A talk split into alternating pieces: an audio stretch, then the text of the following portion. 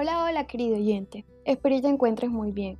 Mi nombre es Brenda Villero, pertenezco al grado undécimo B y quiero hablarte en esta ocasión acerca de un tema interesante y no menos importante, como lo es la ética y la religión, relacionada con varios aspectos en el mundo en el que nos encontramos.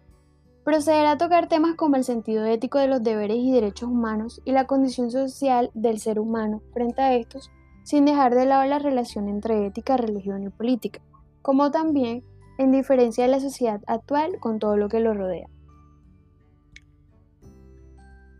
Todos creamos nuestra propia construcción humana, nuestra historia personal y social a partir de las diferentes culturas a las que pertenecemos, y sabemos que los derechos humanos son fundamentados éticamente y comprendidos en dos dimensiones, los valores y las normas.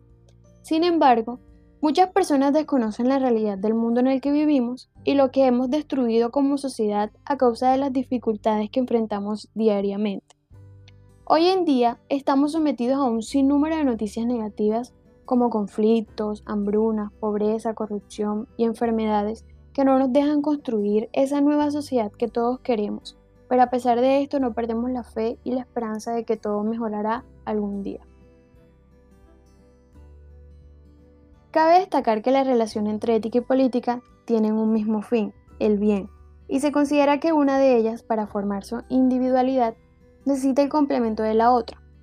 Por otro lado, está claro que en la sociedad existe una separación entre religión y política, provocando que en la práctica resulte cada vez más insostenible la idea de que la religión no juega un papel clave en ciertos debates políticos.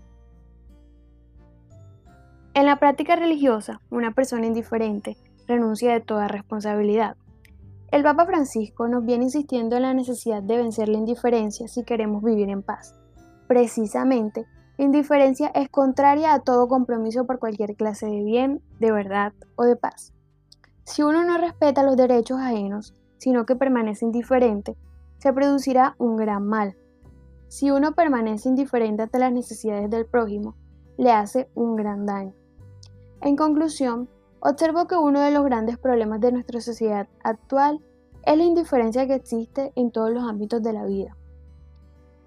Todos, absolutamente todos, debemos tener pleno conocimiento de nuestra posición en la sociedad y jamás confundir situaciones, pero no todo se puede considerar como malo, ya que el hombre que realiza una buena acción con su prójimo es reflejo de otra parte de la sociedad que verdaderamente somos y que hemos dejado opacar por muchas vanidades y prejuicios que nos rodean.